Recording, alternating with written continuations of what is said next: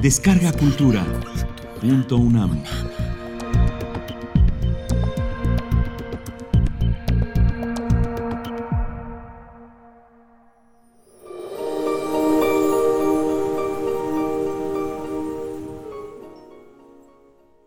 Los huéspedes. Hector Hugh Monroe. Saki.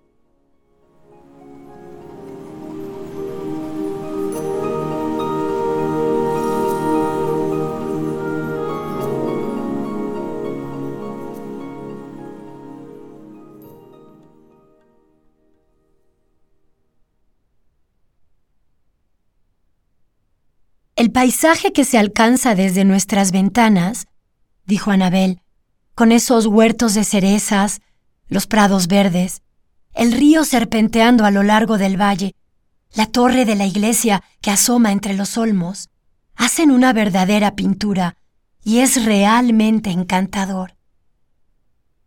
Sin embargo, hay algo aquí terriblemente lánguido y somnoliento. Pareciera que el estancamiento es la nota dominante. Jamás sucede nada. Hay un tiempo de sembrar y de cosechar. De vez en cuando alguna epidemia de sarampión o una tormenta con moderados estragos. Quizás un poco de excitación cada cinco años en periodo electoral. Eso es todo lo que altera la monotonía de nuestras vidas. Más bien horroroso, ¿no es verdad? Contrario, dijo Matilda, a mí me resulta suave y reposado. Pero claro, bien sabes que yo he vivido en países donde sí pasan muchas cosas, incluso al mismo tiempo, cuando uno nunca está preparado para que sucedan todas a la vez. Anabel dijo, Eso, por supuesto, es algo muy diferente. Recuerdo, dijo Matilda, cuando el obispo de Becuar nos hizo una inesperada visita para poner la primera piedra de la casa de una misión o algo parecido. Pensaba, dijo Anabel, que ustedes por allá siempre estaban preparados para recibir huéspedes de emergencia. Yo estaba absolutamente preparada, contestó Matilda, para recibir media docena de obispos. Pero fue desconcertante, después de platicar un rato, descubrir que este en particular era un primo lejano de una rama de la familia que se había peleado con la mía ofensiva y amargamente por haberse quedado con un juego de postre de porcelana, Crown Derby, que nosotros debíamos tener en virtud de no sé qué legado. O nosotros lo teníamos y ellos lo reclamaban. No recuerdo. De cualquier forma, sé que ellos se comportaron de manera vergonzosa. Y de repente aparece uno de ellos en mi casa reclamando la tradicional hospitalidad del Oriente. Supongo que te resultó difícil, pero bien podrías haber dejado que fuese tu marido quien le atendiese la mayor parte del tiempo, dijo Anabel. Mi marido se encontraba a cincuenta millas de distancia en el monte, haciendo entrar en lo que él creía era la razón a los habitantes de un pequeño pueblo que juraba que uno de sus jefes era un tigre reencarnado. ¿Un tigre qué? Un tigre reencarnado. ¿Has oído acerca de los hombres lobos? ¿Lobos que son una mezcla de hombre, demonio y lobo? Bien, en el oriente tienen hombres tigres, o ellos creen que los tienen, aunque debo reconocer que en aquel caso, hasta donde llegaban las pruebas no desvirtuadas, tenían todas las razones para creerlo. Pero como hace más de 300 años que hemos renunciado a los juicios por hechicería, deploramos que otros mantengan nuestras prácticas abandonadas. Carece de respeto para nuestra posición moral y mental. Supongo, dijo Anabel, que no habrá sido descortés con el obispo.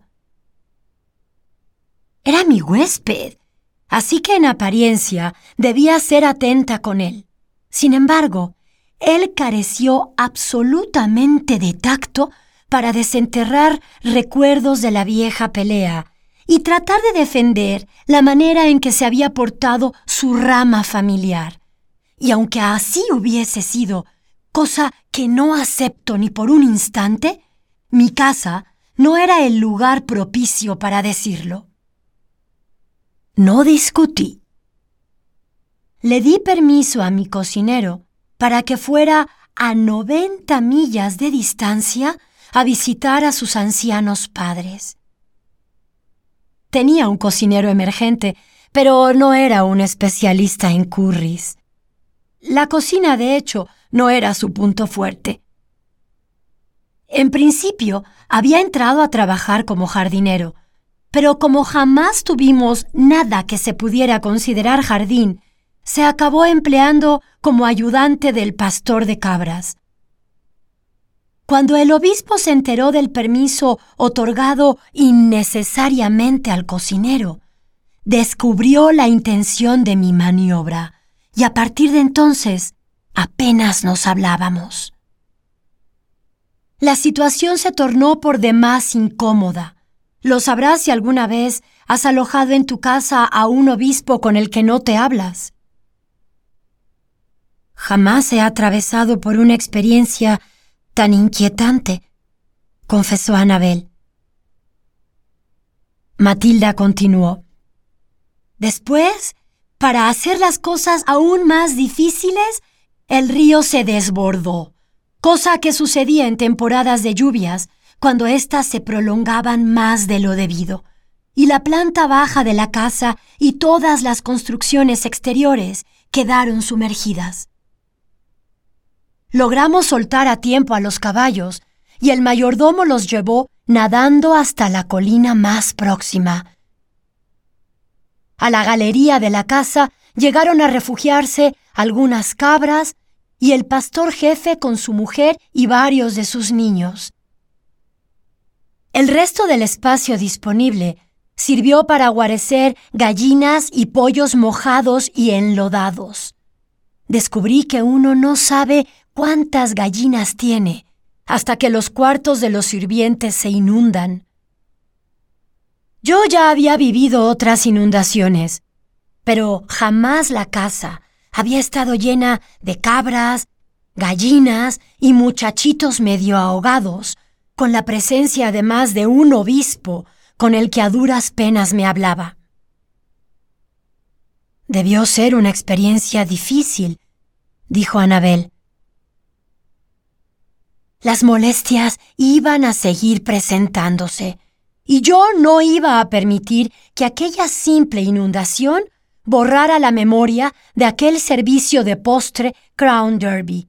Así que le hice saber al obispo que su dormitorio, su escritorio y su pequeño baño, con suficientes jarras de agua fría, era la parte de la casa que le correspondía. El resto estaba bastante saturado dadas las circunstancias.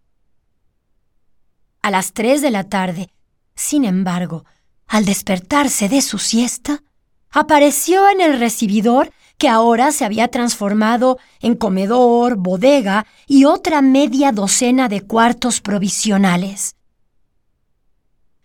A juzgar por la bata que llevaba el obispo, éste debió pensar que también serviría como vestidor. La galería está llena de cabras, le dije. Me temo que no tiene dónde sentarse. También hay una cabra en mi alcoba, observó con frialdad. Otra sobreviviente, dije yo. Pensé que todas las cabras habían muerto. El obispo dijo, Esta en particular ha muerto. Ahora mismo está siendo devorada por un leopardo. Por eso he salido de la alcoba. Algunos animales se molestan cuando se les mira mientras comen. Era fácil de explicar que el leopardo estuviese allí. Había estado dando vueltas por los corrales de las cabras. Cuando vino la inundación, había trepado la escalera exterior que justamente llevaba al baño del obispo, trayendo consigo una de las cabras. Es posible que el baño le haya resultado demasiado húmedo y pequeño, y decidió transferir sus operaciones gastronómicas a la alcoba donde el obispo dormía la siesta. Anabel exclamó, ¡Qué situación tan aterradora! Tener a un leopardo hambriento dentro de la casa con una inundación rodeándote. De ninguna manera hambriento, dijo Matilda.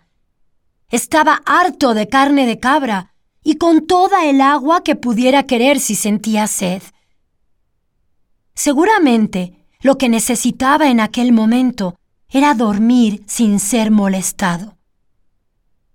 Pero sí, debo admitir que tener el cuarto de huéspedes disponible ocupado por un leopardo es un problema. Aunado a eso, la galería llena de cabras, niñitos, gallinas mojadas y un obispo con el que no me hablaba en el único cuarto de estar. Fueron horas eternas y por supuesto, las comidas no hacían sino empeorar la situación. Al cocinero de emergencia le sobraban las excusas para mandar sopa insípida y arroz desbaratado. Y como ni el pastor de cabras ni su mujer eran nadadores expertos, no había forma de llegar al sótano. Afortunadamente, el río baja tan rápido como se desborda, y poco antes del amanecer, el mayordomo logró traer a los caballos, a los cuales el agua apenas les llegaba ya a los cascos. Entonces, el obispo decidió que quería salir de casa antes de que lo hiciera el leopardo, que por cierto, estaba instalado en medio de los artículos personales de aquel, y esto era una obvia dificultad que complicaba el orden de la partida. Le hice ver al obispo que los hábitos y gustos de los tigres difieren de los de las nutrias y que éstos prefieren caminar a chapotear y que una comida compuesta de una cabra entera requería cierta cantidad de reposo. El obispo sugirió disparar para así asustarle y que huyera, con lo cual solo se conseguiría hacerle salir de la alcoba para llegar al cuarto de estar muy congestionado. Fue realmente un alivio cuando los dos se fueron.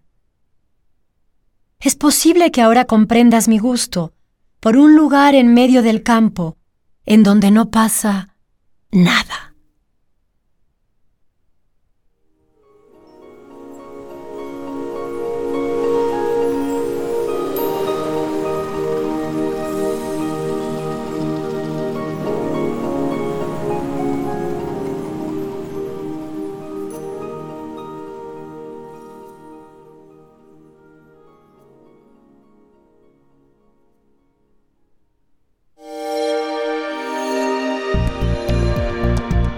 Descarga Cultura. Punto UNAM.